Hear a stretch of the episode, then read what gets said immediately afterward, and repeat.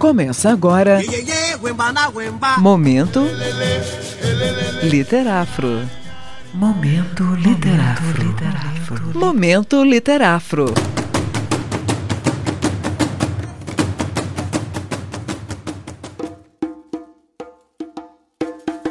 Olá, meu nome é Glauciane Santos, sou mestre em literatura brasileira e esse é o Momento Literafro. É com muita alegria que eu, Rarion Custódio e Lorena Barbosa, começamos a nova temporada deste programa. Estaremos com vocês este semestre. Para iniciar essa edição, compartilhe com vocês a resenha crítica de Rafaela Pereira sobre a obra Lima Barreto, Triste Visionário, biografia escrita por Lilia Moritz Schwartz, publicada em 2017. É preciso ressaltar que o biógrafo, ensaísta, historiador e jornalista Francisco de Assis Barbosa publicou em 1952 a primeira biografia do escritor. Este trabalho reavaliou a posição de Lima Barreto na história literária do país. A elite letrada cercou a força de sua obra com uma muralha de silêncio por um, longo tempo. Foi esse muro que Barbosa pôs por terra, revelando os tesouros que ele ocultava. Uma provocação que podemos fazer com esta informação é: por que a história de vida de Lima Barreto foi recuperada no século XXI por meio de uma nova biografia? Em Lima Barreto, Triste Visionário, biografia escrita por Schwartz, felizmente traz uma riqueza de informações reunidas em mais de 500 páginas que vão muito além das mazelas que assolam a vida do autor e nos permitem acompanhar a trajetória dos 41 anos do escritor. Trajetória que nos intriga pelo seu modo de escrever, por seus personagens e pela crítica social que permeia seus escritos. O livro é dividido em 17 capítulos, através dos quais o leitor já pode deduzir que acompanhará uma trajetória quase cronológica que vai pontuar aspecto desde a infância do autor até a sua morte, ocorrida em 1 de novembro de 1922. A quantidade de referências bibliográficas no final do livro deixa bem claro que se trata do resultado de um trabalho de muita pesquisa em que Lilia Schwartz nos presenteia com informações significativas sobre o biografado. No final do século XIX, o país ainda vivia sob regime escravocrata, até que no dia 13 de maio de 1888 foi declarada a abolição da escravatura. Na mesma data, exatamente sete anos antes, nascia no Rio de Janeiro Afonso Henrique de Lima Barreto, filho da professora Amália Augusta e do tipógrafo João Henrique de Lima Barreto. O autor carioca cresceu em uma família que prezava pela educação e teve a oportunidade de ser orientado a seguir um curso educacional na infância e adolescência, a ponto de se preparar para ingressar na escola politécnica, algo que estava ao alcance somente das famílias abastadas. Mas Lima crescia percebendo os obstáculos que a vida constantemente lhe apresentava. Perdeu a mãe muito cedo, foi acusado de furto ainda garoto. Cresceu vendo o pai ser consumido pelos males do alcoolismo e da loucura, algo que herdaria e também vivenciaria na fase adulta. Lima via esses acontecimentos como reflexos estritamente relacionados com sua origem e condição social o que resultou no abandono do curso de engenharia politécnica e fez nascer um escritor que não economizou palavras nem personagens para expressar as arbitrariedades tão evidentes no meio social no qual transitava periferia e o centro carioca.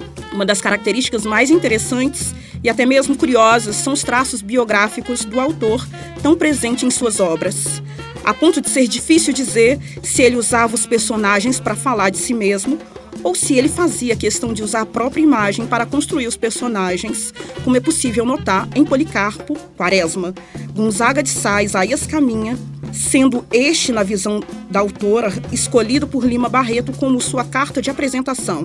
Em seu romance de estreia, Recordações do Escrivão Isaías Caminha, publicado em 1909, Lima Barreto molda seu personagem afrodescendente, através do qual mostraria a visão realista sobre os reflexos da abolição, Outra informação a respeito do tema que Schwartz destaca é o conhecimento que Lima tinha sobre a elite de intelectuais negros e ativistas norte-americanos, que discutiam em suas obras a subalternização das populações negras no contexto dos Estados Unidos da América. Tais influências contribuíram para que Lima abordasse a questão do preconceito de cor em Recordações, narrado em primeira pessoa, tornando mais evidente a mescla do autor e seu personagem. Sobre essa obra, o mais curioso é que o incômodo não se deu pela abordagem e denúncia racial, e sim pela forma como o livro tratou o jornalismo, desencadeando uma série de críticas negativas que frustraram as expectativas do triste visionário, que não conseguiu ingressar na Academia Brasileira de Letras. O santuário dos escritores consagrados e imortais da literatura brasileira. Isso não se pode negar, fez com que a lista de inimigos crescesse e afetasse as possíveis influências para que fizesse pare do ciclo dos renomados. Em várias passagens, Schwartz deixa bem claro que Lima Barreto não estava disposto a se corromper para fazer parte do ciclo de autores renomados, mas se sentia angustiado porque mal compreendido e interpretado. A, o fato de não conseguir fazer parte da lista dos imortais da ABL foi motivo suficiente para que tecesse também críticas fervorosas à instituição fundada por Machado de Assis. Não se pode negar que Lima incomodou muitos de seus contemporâneos e com certeza ainda incomoda, talvez pelos questionamentos que fez e se fazem tão atuais na contemporaneidade. Outra referência valiosa que Lilian nos apresenta é uma análise sobre as tentativas de explicitar pontos comparativos entre Lima Barreto e Machado de Assis.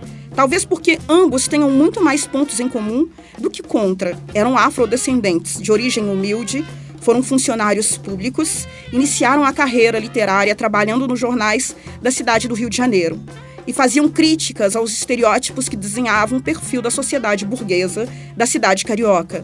Um abordou o período anterior à abolição da escravatura, enquanto o outro pôde observar os efeitos já profetizados por Machado de Assis. E afinal, quem era Lima? Triste. E quem era Lima visionário? Ou seria escritor um triste visionário ou visionário triste? Não se pode negar que a carreira literária que o autor almejava não se cumpriu de forma como ele esperava, e esta era de fato uma das suas tristezas, principalmente porque ele sabia principais razões desse empecilho. Por outro lado, é indubitável admitir que ele foi sim um exímio visionário que enxergou e não se intimidou em falar sobre o que via e o que vivenciava, e fez do ambiente dos gêneros jornalísticos com os quais já estava familiarizado, o lugar ideal para traçar os discursos de suas indagações. Incrível é perceber o quanto essas indagações são e estão tão atuais no que se refere ao perfil fechado do retrato da literatura brasileira. Para concluir e responder o questionamento inicial sobre a biografia mencionada, enxergamos o cuidado da biógrafa em ressaltar a herança afrodescendente de Lima Barreto. Talvez isso responda à provocação inicial, se você, ouvinte, estiver intrigado sobre essas reflexões, convido a embarcar na leitura da obra de Lilian Moritz Schwartz para obter mais respostas. Mais informações sobre o livro serão divulgados na resenha de Rafaela Pereira, a ser publicada no site do Literafro, que pode ser acessado em www.letras.fmg/literafro. Esse foi o Momento Literafro de hoje. Nós estaremos de volta toda quarta-feira, às 8h15.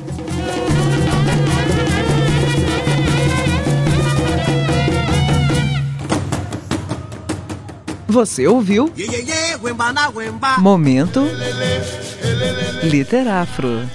Momento Literafro. Momento Literafro. Momento Literafro.